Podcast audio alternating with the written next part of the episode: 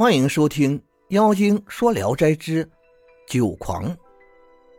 等到将近中午的时候，黑帽人还没到来。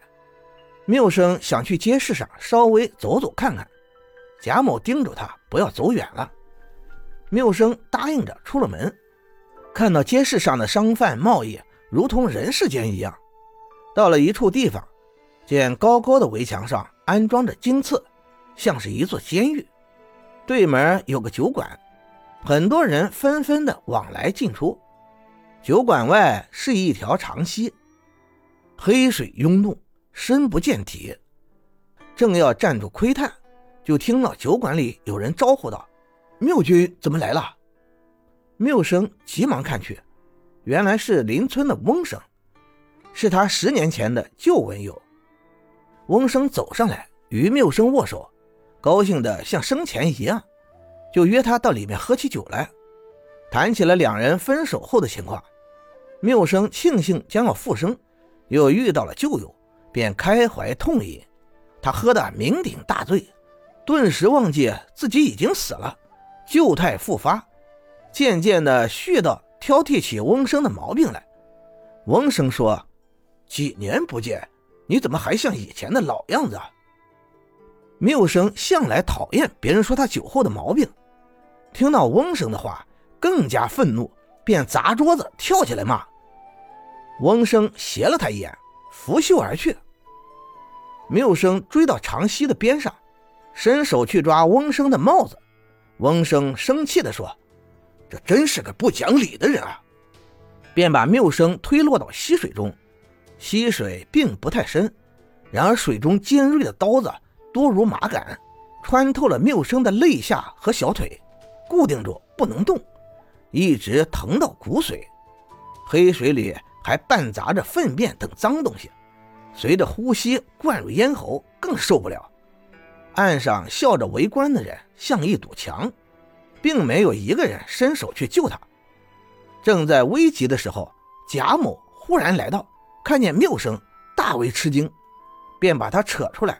拖回家去，说：“你是没事了，死了还不觉悟，不配再做人，请你仍旧跟着东陵使者去受腐刑吧。”缪生异常恐惧，哭着说：“我知罪了。”贾某这才说：“刚才东陵使者来过，等候你来立契约，可是你却在外面纵饮游荡不归，而他很忙。”不能再等，我已经立了契约，付钱一千让他走了，其余的钱以寻墨为期限。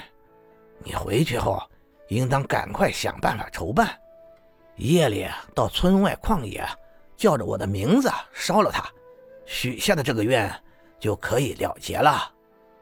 缪生全都答应了他。贾某于是催促缪生上路，送他到了郊外，又叮嘱说。务必不要背弃诺言，连累了我。这才指示路途，让他回家。当时缪生已经僵卧了三天，家里人都说他醉死了，然而鼻子里气息还隐隐约约的，像悬丝一样。缪生这一天苏醒后，大吐一场，吐出墨汁好几斗，臭不可闻。吐完，汗水湿透了肉子，身体才觉得清爽。他把这些奇异的事情告诉了家里的人，立即觉得刺伤的地方疼痛肿胀，隔了一夜成了疮，还幸好没大溃烂。到了第十天上，渐渐能够拄着棍子行走了。家里人都求他偿还阴间的欠债。缪生计算了一下所用的钱，没有几两银子，不能办成，心里啊很是吝啬，说道：“过去的事。”也可能是醉梦中的幻境罢了。就算是真的，东陵使者因为私自放我，怎么敢再让冥王知道？家里人劝他不听，然而缪生心里很警惕，不敢再纵饮。邻里乡党都喜欢他的进步，便稍稍和他在一起同饮。过了一年多，缪生把阴间的报应渐渐忘记了。胆子慢慢也大了起来，旧态也渐渐萌发。一天，缪生在同姓晚辈家里饮酒，又骂同席的主人。主人把他赶出了门外，关上大门，径直回去。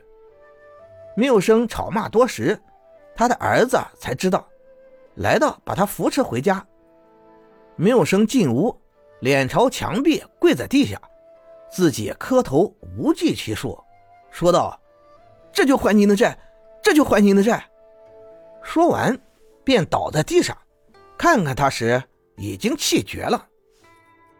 感谢您的收听，妖精最新专辑悬疑多人有声剧《谜案之匣》即将上架，让我们一起踏上穿越层层迷雾、追寻尘封往事的真相之旅。